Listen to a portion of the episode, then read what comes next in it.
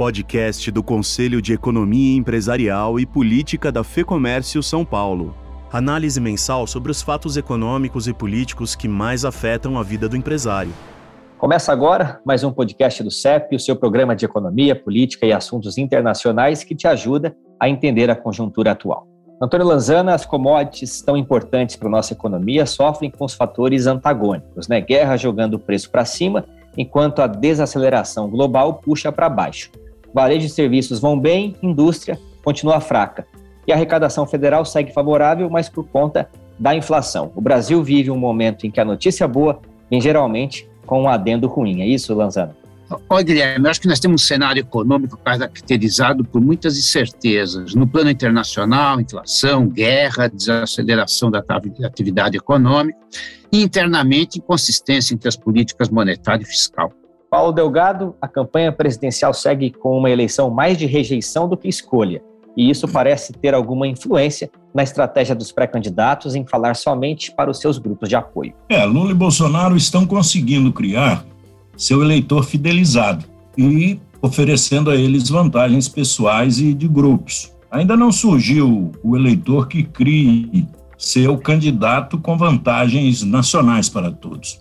André Saconato, o mundo continua concentrado em três polos de atenção. Quais são eles e o que precisamos ficar de olho? Nós já vemos que a China vem demonstrando sinais de fraqueza, vimos falando em outros podcasts. Os Estados Unidos, mesmo com os números bons da economia, os agentes já sabem que não são sustentáveis e vai gerar um pouso forçado ou não. E a guerra, a invasão da Ucrânia pela Rússia continua causando turbulências na economia mundial. Os sinais de fora não são muito positivos para a economia brasileira. Esses e outros assuntos você ouve agora em mais um podcast do CEP, comigo, Guilherme Baroli, e os economistas Antônio Lanzano e André Saconato, e com o sociólogo e cientista político Paulo Delgado. Este programa foi gravado no dia 23 de maio. Economia. Antônio Lanzana, a situação de guerra entre Rússia e Ucrânia, que juntas exportam cerca de 30% do trigo, 19% do milho e 80% do óleo de girassol consumido no mundo, a Rússia sendo inclusive o maior exportador de fertilizantes do planeta, obviamente bagunçou o preço das commodities, jogando para cima. Por outro lado, o atual ritmo da economia mundial tem puxado o preço para baixo, como que o Brasil está lidando com esse cenário? Olha, Guilherme, eu acho que para entender um pouco o cenário de commodities, nós precisamos separar em dois momentos diferentes do tempo. Né? O que, que é a situação atual e que expectativas a gente tem nos próximos meses. Se a gente utilizar, por exemplo, os dados de abril, a gente verifica que os preços internacionais estão muito mais altos em relação ao mesmo mês do ano passado. Né? Mas nesses números aí, eu gostaria de destacar alguns pontos que me parecem pouco explorados em termos de impacto sobre a economia brasileira. Fala-se muito sobre os impactos dos preços das commodities sobre as exportações brasileiras, o que não deixa de ser verdade. Os preços da agropecuária estão 42% maior em dólar do que um ano antes. Mas os preços dos produtos industriais que o Brasil exporta, também em dólar, estão 21% acima, ou seja, um aumento generalizado de preços.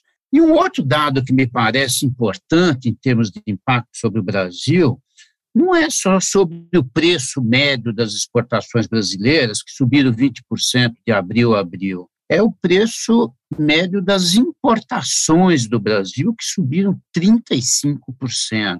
Somente com fertilizante, nós estamos gastando 300% a mais em dólar do que um ano atrás. Os impactos desse cenário sobre a inflação são fortíssimos. Né? Eu acho que esse é o momento. Olhando um pouquinho para frente, eu entendo aqui que os impactos associados a uma provável manutenção da guerra por um período mais prolongado, eu diria assim que já estão meio precificados. Tá? O comportamento dos preços da commodities, na realidade, vai estar muito associado à evolução da economia mundial, que certamente vai se desacelerar embora haja incerteza quanto ao ritmo dessa desaceleração. Eu vou fazer aqui apenas algumas observações superficiais, porque depois o André certamente vai aprofundar. A desaceleração observada na China em função de lockdown, perda de produtividade, já impactou, por exemplo, o preço do minério de ferro. Em abril estava 24% abaixo de um ano antes. Tá? Certamente, a possível adoção de uma política monetária mais forte nos Estados Unidos também vai desacelerar o ritmo de expansão do nível de atividade daquele país.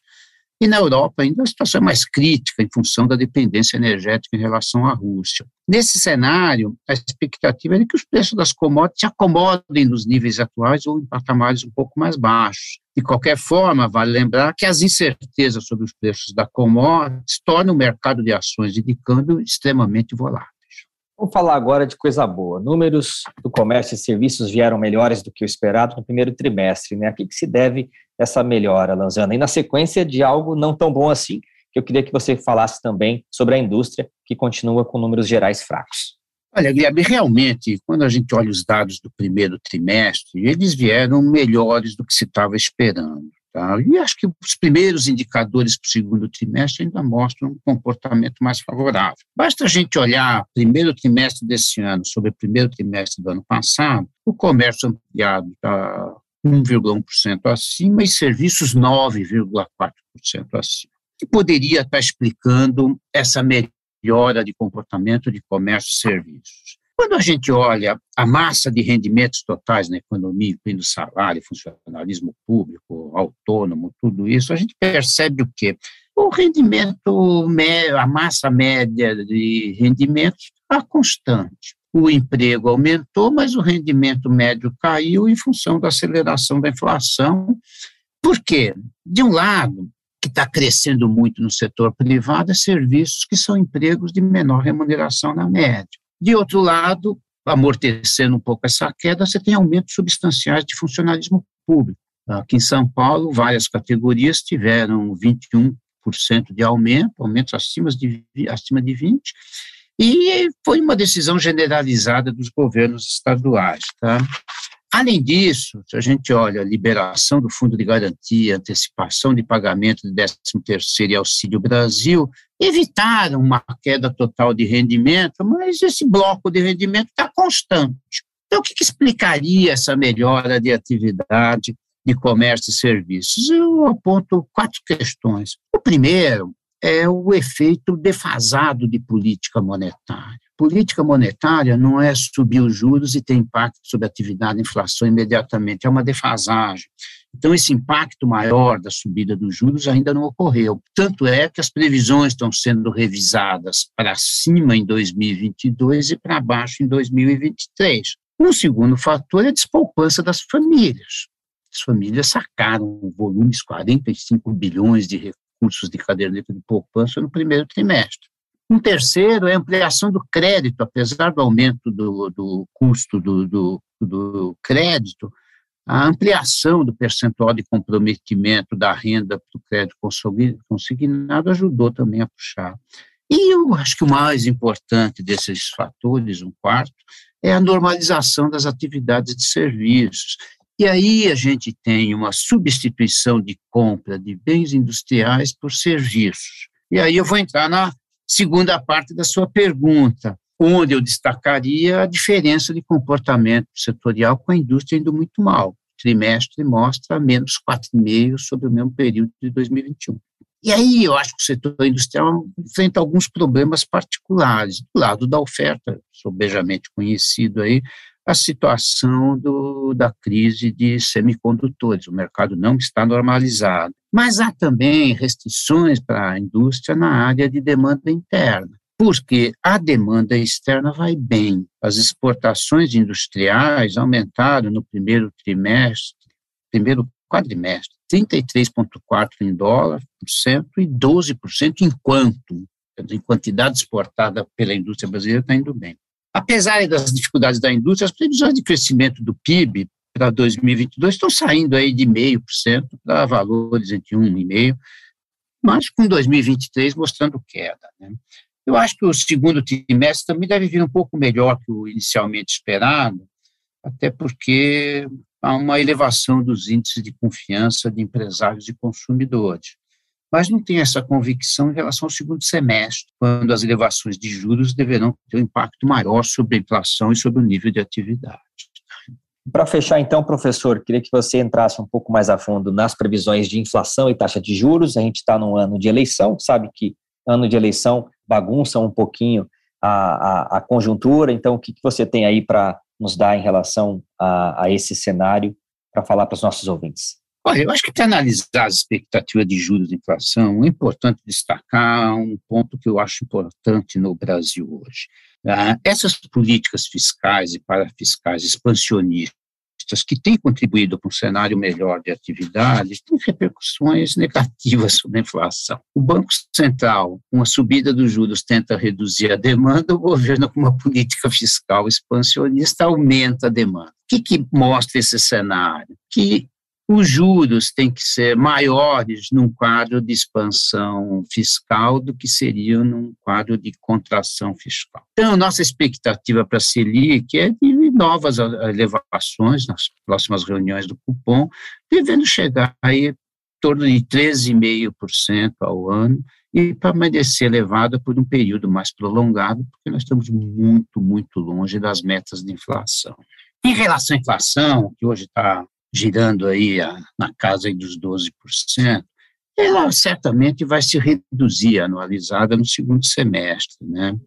A defasagem de política monetária, preço dos hortifrutis que pressionaram deve devolver na frente, a contração de demanda, menor ah, pressão aí dos preços de energia, eu acho que dá para a gente esperar uma queda. Na nossa última reunião do Conselho de Economia Empresarial e Política, a previsão ficou na casa aí de encerramento de 2022 com IPCA 9%. Mas, como foi destacado na nossa reunião, isso não pode se alterar por influência de uma série de fatores, né? Condições climáticas, a questão do ICMS sobre combustíveis, preço de petróleo, taxa de câmbio e, como você bem lembrou, né, Guilherme, o cenário político. Revisões de projeções de inflação têm sido, assim, muito constantes na economia brasileira. Seguimos ao segundo bloco. Política.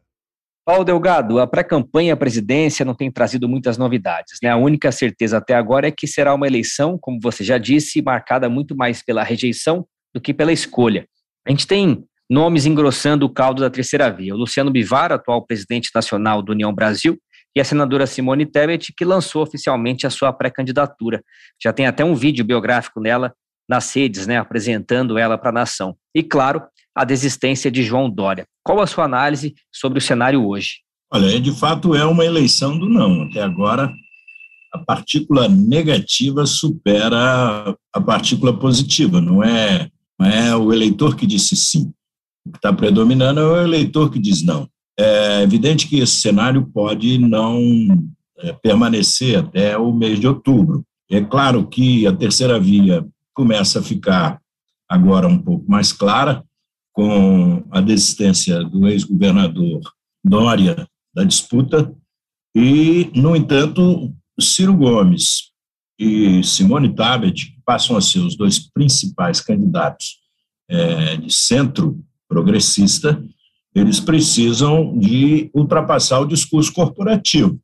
Não vai adiantar nada se eles quiserem disputar evangélicos, artistas, sindicalistas e militares com Lula e Bolsonaro. Porque isso aí, como se diz na linguagem popular, já está tudo dominado. É preciso de ir ao povo.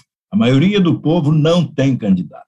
E os programas, tanto do Lula como do Bolsonaro para o povo, são programas emergenciais. São programas que podem durar um ano, dois anos, mas são programas de distribuição de dinheiro. Distribuição de dinheiro não gera renda. Renda não gera mobilidade social. O que gera mobilidade social é produtividade, dinheiro dado hoje, um valor amanhã outro, isso não gera circulação de classe, isso não faz a pessoa sair do seu mundo, né? que é esse mundo de poucas oportunidades e de desvantagem que a maioria dos brasileiros ainda vive. Bivar me parece uma candidatura protocolar, é como se fosse o guarda do tesouro porque União Brasil é o partido que tem mais recursos nessa campanha. E se ele não lançar um candidato, o União Brasil pode dispersar esse recurso entre outros candidatos. Mas a grande notícia da semana é, de fato, a saída do Dória do páreo e a possibilidade do PSDB, pela primeira vez em mais de 30 anos, não ter candidato a presidente da República. E essa desistência do Dória, Delgado, é, juntamente com a não participação de Sérgio Moro, de Luciano Huck e até do João Almoedo, significa o fim da era dos candidatos antipolítica? É uma boa observação, Guilherme. Acho que, primeiro, eu temo que o Brasil esteja se despedindo do modelo e do sonho social-democrata. É, o Brasil é, se tornar um país getulista, peronista, sul-americano e um país sem as perspectivas é, de multiculturais, pluralistas, de economia aberta, competitiva, é, moderna e ágil, que é a social-democracia europeia, que fez a Europa conseguir sair da Segunda Guerra Mundial com honra, dignidade e prosperidade. A Europa ficou muito mais rica com a social-democracia. Se o PSDB sai da julgada e não lança candidatos, e se candidatos que não representam os partidos políticos tradicionais, os partidos políticos burocráticos, aí você tem toda a razão. O que vencerá no Brasil em 2022 não é a política do eleitor. O que vencerá no Brasil é a política dos políticos. A política dos partidos políticos não tem sido a política da sociedade brasileira. Qual é a importância das pesquisas eleitorais no ambiente atual, Delgado? E qual é a sua percepção sobre como o brasileiro tem se posicionado em relação aos resultados, e principalmente na crença sobre a lisura dessas pesquisas e, mais importante ainda, das instituições que as produzem? Olha, a pesquisa é ideologia. O que seria utopia hoje seria um eleitor que não se deixasse contaminar pelas pesquisas. As pesquisas hoje, para mim, se dirigem mais aos que podem ameaçar os polarizados. O que as pesquisas estão procurando dizer é que, olha, não vale a pena tentar derrubar os dois. Já está definido, outubro já chegou. Só que outubro não chegou. Ainda tem muita água para correr debaixo da ponte. A eleição, então, caminha para uma situação em que é o mais arriscado para o Brasil, do ponto de vista de instituições, e inclusive da credibilidade das instituições de pesquisa, é que o Brasil pode caminhar para ter um vencedor que não tenha força constitucional de vitorioso. É um vencedor burocrático, que obtém a maioria dos votos, mas vai ter que governar com as mesmas forças políticas que não deixam o Brasil avançar, que são as forças majoritárias hoje no Congresso Nacional, que são é, partidos políticos cujo interesse principal é o interesse de autossobrevivência e é o interesse em emendas parlamentares sem planejamento, onde as cidades estão ficando entupidas de dinheiro sem que haja nenhuma definição de prioridade sobre aquilo que vai ser entregue. Notícias recentes já mostram que tem cidade que tem mais ônibus escolar do que aluno e tem cidade que tem mais caminhão do lixo do que lixo. Isso é emenda parlamentar. E nós vamos ter, na verdade, rios com mais ponte do que é, rios com mais ponte do que o necessário, quase que fazendo fazendo córregos fechados. Então, o TSE me parece indiferente à qualidade das pesquisas. O TSE, ao TSE só interessa que a pesquisa seja registrada e não que a pesquisa tenha credibilidade. Para fechar esse bloco, eu queria que você comentasse o estudo do Senado que aponta que o interesse em política vem diminuindo e que falta conhecimento do eleitor brasileiro sobre o sistema político. É, eu acho que o que a pesquisa do Senado reflete é que o caos tem tido muito sucesso no Brasil atualmente, ou seja, a confusão virou moda em política, seja pelo número de partidos inexpressivos é, do ponto de vista de representação social, mas muito fortes no Congresso Nacional, seja também pela errática política do governo federal e da oposição brasileira. Ninguém sabe a que, que a oposição se opõe. E isso faz com que o governo tenha tido, com todos os problemas, sucesso do ponto de vista governamental. Ele está tocando a agenda governamental também caótica e muito confusa. Acho que o eleitor mostra uma certa indiferença em relação a essa confusão, em relação a esse caos, mas não significa que o eleitor esteja distanciado do momento de decidir. Não é o momento ainda de decidir, é o momento de observar e escolher. E a pesquisa do Senado mostra que um eleitor é, indignado é um eleitor que pode ter um padrão de decisão maior do que um eleitor raivoso, um eleitor irritado. O que o Senado está mostrando na sua pesquisa é que o eleitor brasileiro está indignado, mas não está indiferente. Ele está acompanhando o quadro político e pode ser que ele provoque uma surpresa na eleição quando realmente a campanha começar a partir do mês de agosto. Vamos agora ao terceiro e último bloco. Internacional. André Saconato, no abre do programa você destacou que o mundo continua concentrado em três polos de atenção: Ásia, com a desaceleração da China, invasão da Ucrânia pela Rússia e reação do Fed ao processo inflacionário nos Estados Unidos. Vamos então explorar cada um desses pontos, começando pela China, que tem adotado uma política de tolerância zero à Covid, muito controversa, está sendo bastante criticada por isso, e a política que tem criado, é uma política né, que tem criado problemas internos, e claro, se a China tem problemas, o resto do mundo sente também. É, Guilherme, na realidade, como nós já temos falado em outros eh, episódios desse podcast, eu acredito que essa é o, o problema causado pelo programa de tolerância zero na economia chinesa apenas antecipa alguns problemas que ela já teria por conta de outros fatores mais estruturais. É óbvio que ele deixa esse problema muito mais pesado, muito mais forte, e o efeito na economia maior. Mas ele antecipa uma tendência de queda da economia chinesa que é causado por alguns problemas estruturais que, que a gente tem falado aqui. As medidas do Xi Jinping né, contra as empresas mais produtivas da China, que são as empresas de tecnologia, de educação, né, a, a, as medidas contra a grande alavancagem do setor imobiliário, né, que são medidas estatizantes, são medidas anti-mercado. E a economia chinesa ela tem um grande problema. Ela veio, ao longo do tempo, fechando a sua equação de crescimento com a incorporação de pessoas no mercado de trabalho. Só que esse processo já acabou. Qual era o próximo passo para fechar esse modelo com a economia é, crescendo a 10, 12%? Seria o estreitamento de relações com o Ocidente para poder exportar uma boa parte desse, desse, dessa produção, né? E, por outro lado, fomentar a produtividade, porque você não tem mais trabalhadores para colocar para fomentar a produtividade. O que está acontecendo? Decoupling, a, o, esse afastamento né, forçado do Ocidente, e, por outro lado, toda essa política antiprodutividade, que não é exatamente o objetivo dele, mas acaba acontecendo, do governo Xi Jinping. Ou seja, a China está bloqueando todos os portões de crescimento possíveis. E aí você soma a esse problema do Covid-0, as decisões equivocadas da economia internacional, esse apoio velado à Rússia na invasão da Ucrânia, né, que se esperava que fosse uma invasão muito mais rápida, uh, um resultado muito mais rápido, e está colhendo os frutos dessa decisão errada, né, que está juntando todo o Ocidente contra a Rússia e China.